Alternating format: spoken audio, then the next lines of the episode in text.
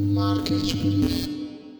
Olá pessoal, tudo bem? Tudo bom com vocês? Estamos de volta com mais edição do Briefcast, aquele boletim especial para começar a semana bem informado com o que rolou de mais importante nos mercados de marketing, comunicação, negócios, tecnologia e muito mais. Semana passada, por problemas técnicos, a gente não publicou uma nova edição, mas a gente está de volta, atendendo a pedidos dos nossos ouvintes mais atentos e que sentiram a nossa falta. Obrigada pela audiência. Eu sou a Juliana Damasceno. E eu sou o Eduardo Vasques. Vamos para as principais notícias da semana?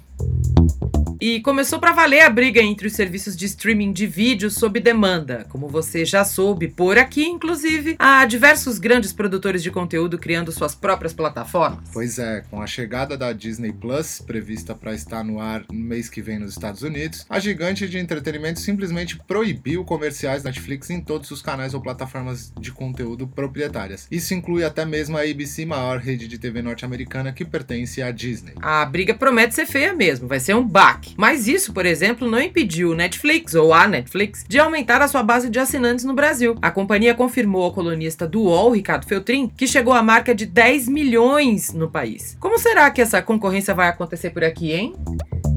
E como não pode faltar, lá vem mais bomba para o Facebook, né? Toda semana temos o um bloco semana. Facebook. E geralmente de notícias ruins. A pressão toda por mais regulamentação vem aumentando. Agora a Comissão Europeia apertou o cerco. Os tribunais europeus poderão pedir a empresas como a gigante de Mark Zuckerberg que eliminem ou bloqueiem todos os comentários ofensivos. Não será nada fácil ter esse controle em toda a Europa, mas a discussão vai além, né? Imagine forçar a plataforma a fazer isso no mundo inteiro. Isso vai dar pano pra manga, porque vai cair numa discussão jurídica imensa. Vamos acompanhar e ficar de olho. E se não bastasse isso, ainda vazaram conversas de Zuckerberg com os funcionários do Facebook. A maioria das perguntas está relacionada com a preocupação deles em relação ao futuro da companhia e seus posicionamentos. Não tá fácil mesmo. E ainda na editoria Facebook tem a questão de competitividade também. A rede social e o Google possuem grande predominância sobre a publicidade no universo digital. Segundo o eMarketer, quase 70% da receita total de publicidade digital dos Estados Unidos em 2019 é controlada por apenas três empresas: Google, Facebook e Amazon. E por conta disso, Tabula e Outbrain, duas plataformas de publicidade no mundo virtual, anunciaram um acordo de fusão para poderem competir de forma combinada e brigar com mais força contra os gigantes do Vale do Silício. Osados, hein? Osados. Osados. Só para não deixar passar, outra aquisição importante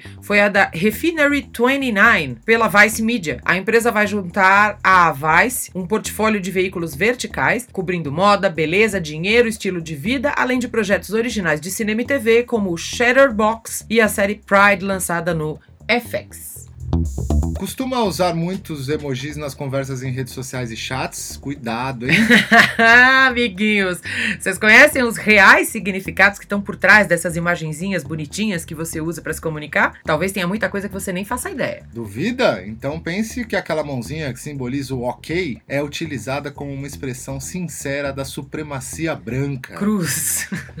Eu não sabia dela. Enfim, tá lá, tem lá no Market Brief uma lista que o pessoal da Tech.co preparou para alertar sobre esses significados todos. Corre lá e se você não assinou ainda, faça-me um favor, hein? E na farra dos vazamentos de dados, foi a vez no McDonald's. Eita. O time da publicação The Hack descobriu um ambiente vulnerável de uma prestadora de serviços da rede de fast food que deixou expostos mais de 2,3 milhões de registros sensíveis. Desse total, mais de um milhão de registros são informações pessoais dos funcionários, mas que beleza, né? Dos, da, da alta direção das é. empresas nunca vaza nada, percebeu? Pela brecha, era possível visualizar dados como nome completo, faixa etária, tempo de experiência, cargo, sessão, etnia necessidades especiais, salário e até mesmo a unidade de trabalho do sujeito. Mas olha, tem outras coisas tão feias quanto, viu? De dentro para admitiu, ele admitiu em um tribunal que usou seus privilégios para invadir cerca de contas de usuários da plataforma. Tudo isso só na esperança de encontrar um nudezinho e outros conteúdos sexuais. Safadinho! Ele se declarou culpado e pode pegar até 5 anos de cadeia, além de pagar uma multa de 250 mil dólares, de acordo com o Ministério Público dos Estados Unidos. Gente, você precisa invadir conta pra. Meu Deus. Tarado. Na editoria Namoro dessa semana, tá melhor para uns e sobrando processinho para outros. tá melhor para os americanos. Uma pesquisa da Pew Research Center em 2005, olha quanto tempo, já quase 15 anos, apontava que apenas 15% dos norte-americanos utilizavam aplicativos móveis de encontros. E hoje, pelo menos metade da população do país acredita e faz uso dessas plataformas. A tecnologia digital e os smartphones transformaram demais a nossa sociedade e isso agora inclui como as pessoas buscam e estabelecem relacionamentos românticos. O namoro online perdeu muito do seu estigma e a maioria dos americanos agora diz que o namoro online é uma boa maneira de conhecer pessoas de acordo com o estudo. O namoro online, como eles chamam, aumentou bastante. O namoro online é horroroso. É horroroso. Né? Aumentou bastante entre os adultos com menos de 25 anos, bem como entre os de 50 e 60 anos. Ó, oh, safadinhos! Lembra do programa?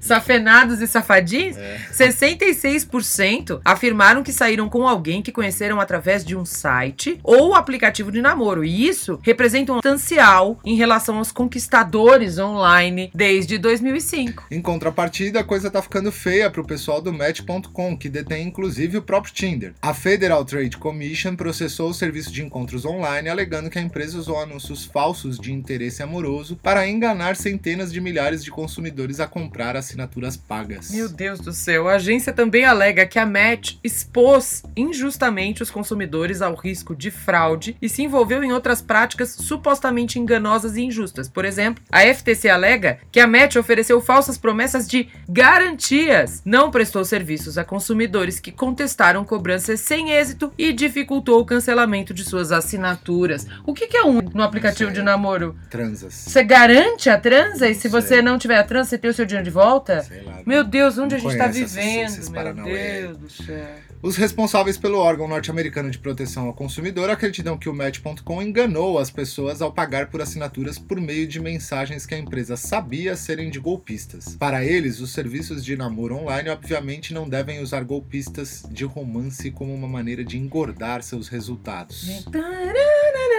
É. né? Tá difícil amar, minha gente, tá difícil amar. O mundo anda tão louco que essa doideira toda vem se refletindo até mesmo nos museus. Enquanto o Newsroom, dedicado à história do jornalismo e à liberdade de expressão, fechará as portas em 31 de dezembro de 2019 nos Estados Unidos por total falta de grana, Viena vê nascer o Museu da Self, que não tem nada de obras artísticas, mas convoca os jovens a fazerem parte hum. da arte. Uhum. Hum, claro que uma coisa não exclui a outra, mas é triste ver algo de tamanha relevância encerrar sua história por falta de investimento, ainda mais em tempos tão sombrios como o que vivemos atualmente. Gente do céu. Agora você não vai precisar mais tirar uma selfie na frente da Mona Lisa, porque a Mona Lisa não importa não, mais. a selfie é sua, a sua selfie é mais Boa. importante que a da Mona Lisa. É isso aí, muito bom. E quais são as menções honrosas da semana, Ju? Em seu grande evento anual, nossa, te deu um empurrão. em seu grande evento anual, a Microsoft anunciou o Surface Duo, um smartphone dobrável. A companhia tenta mais uma vez se posicionar no universo de telefonia. E o Instagram apresentou o Threads, um novo aplicativo de mensagens para amigos mais próximos. A plataforma também criou um perfil oficial para dar dicas a criadores de conteúdo. O TikTok não permitirá mais anúncios, não permitirá mais não, né? Não permitirá anúncios de campanhas políticas. Está comemorando gastos astronômicos dos usuários na plataforma, só que as regras de controle de, de conteúdo ainda não estão muito claras para ninguém. E havia mais um especial sobre como estamos vivendo a era dos podcasts. Nossa, como estamos vivendo seria a pergunta, né? A fotografia que empodera e liberta mulheres em zonas de conflito ao redor do mundo. Tem tudo isso e muito mais lá no Market Brief. Assine, é grátis, www.marketbrief.com.br. Tá tudo lá. Só assinar e receber toda segunda-feira. Inclusive nossas lindas vozes agora em várias plataformas, não tem mais desculpa, Apple, Anchor, é, em só vários. o Spotify não saiu ainda. É, só o Spotify tá que pau. não gosta da gente. É. Não gosta da gente. Este programa é dedicado a Pink. Pink, é showzaço. Que além de fazer um showzaço, ontem. trouxe um pouco de. É, ontem, sábado, né? Este programa foi gravado no domingo, fresquinho. Trouxe um pouco de amor e de música, que é o que a gente anda precisando bastante. Até semana que vem. Esperamos que tenham gostado. Até a próxima semana. Market